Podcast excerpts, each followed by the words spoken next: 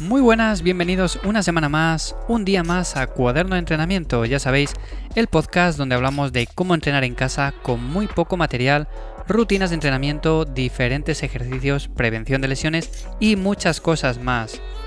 Bueno, hoy es un episodio un poco especial porque estamos con preguntas y respuestas. Es una especie de episodio que nunca había hecho en este podcast, en el de Café Hierros sí que había hecho este estilo de preguntas y respuestas. Y me han llegado bastantes preguntas relacionadas con el entrenamiento, con temas que he tratado aquí en los diferentes episodios. Y me parecía de utilidad pues el responder unas cuantas simplemente porque pienso que son dudas que podéis tener muchos de vosotros y así de esa manera pues en vez de contestar a una persona pues contesto a muchas personas en general.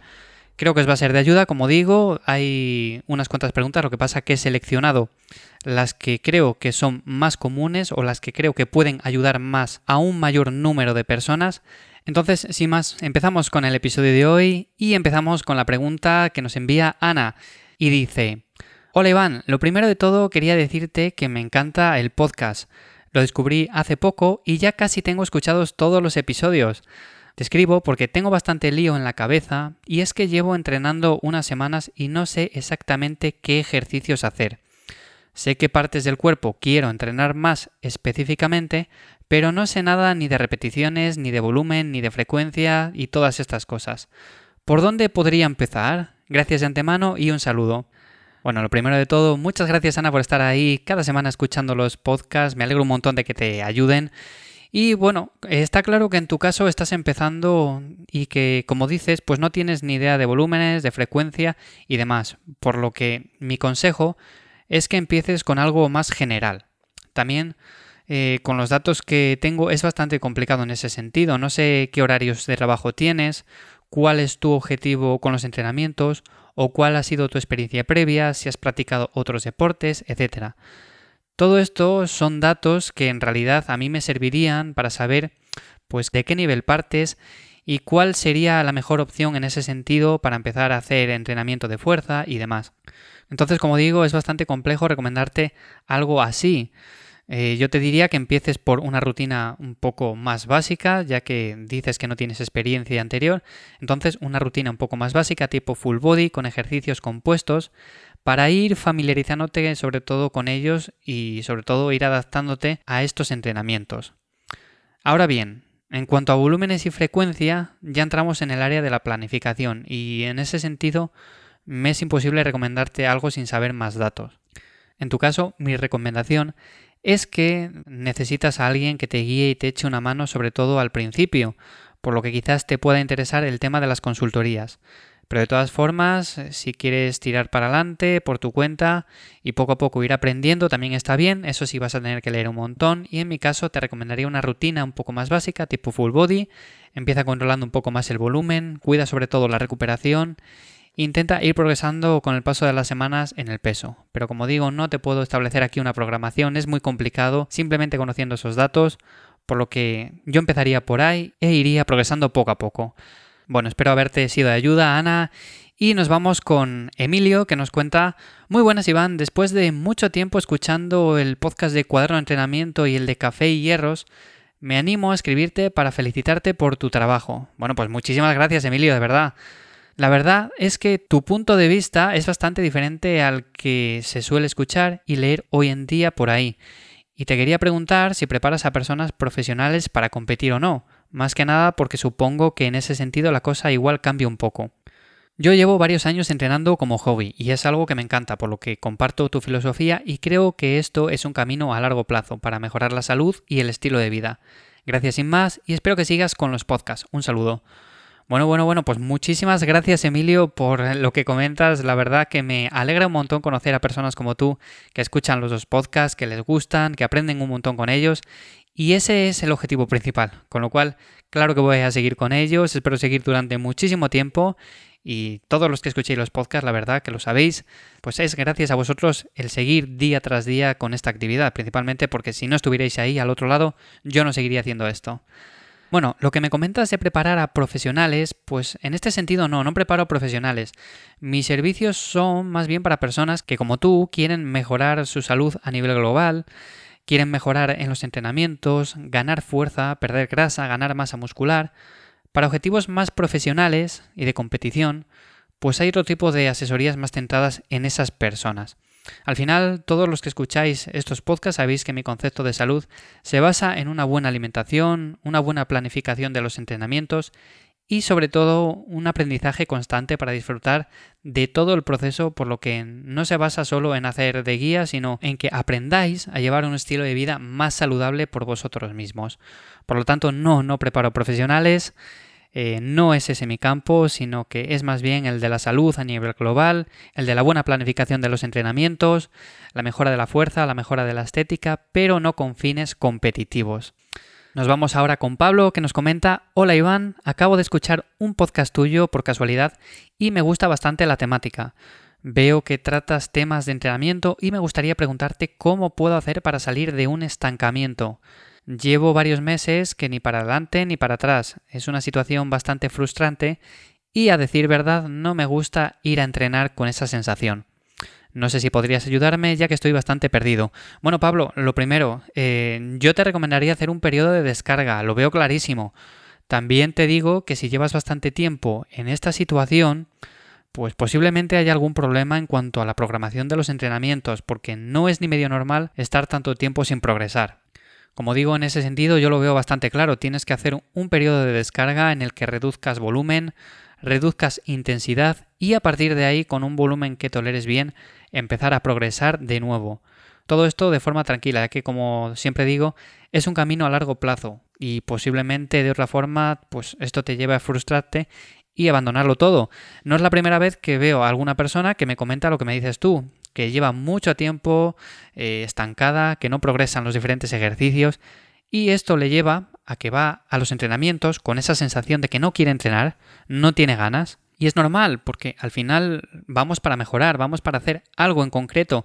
Si estamos yendo ahí para mejorar en un ejercicio y no mejoramos, o vamos para perder grasa, por ejemplo, y no la perdemos, o para ganar masa muscular y no la ganamos, bueno, pues evidentemente nos frustramos, llega un punto que no queremos ir al gimnasio, no queremos ir a entrenar.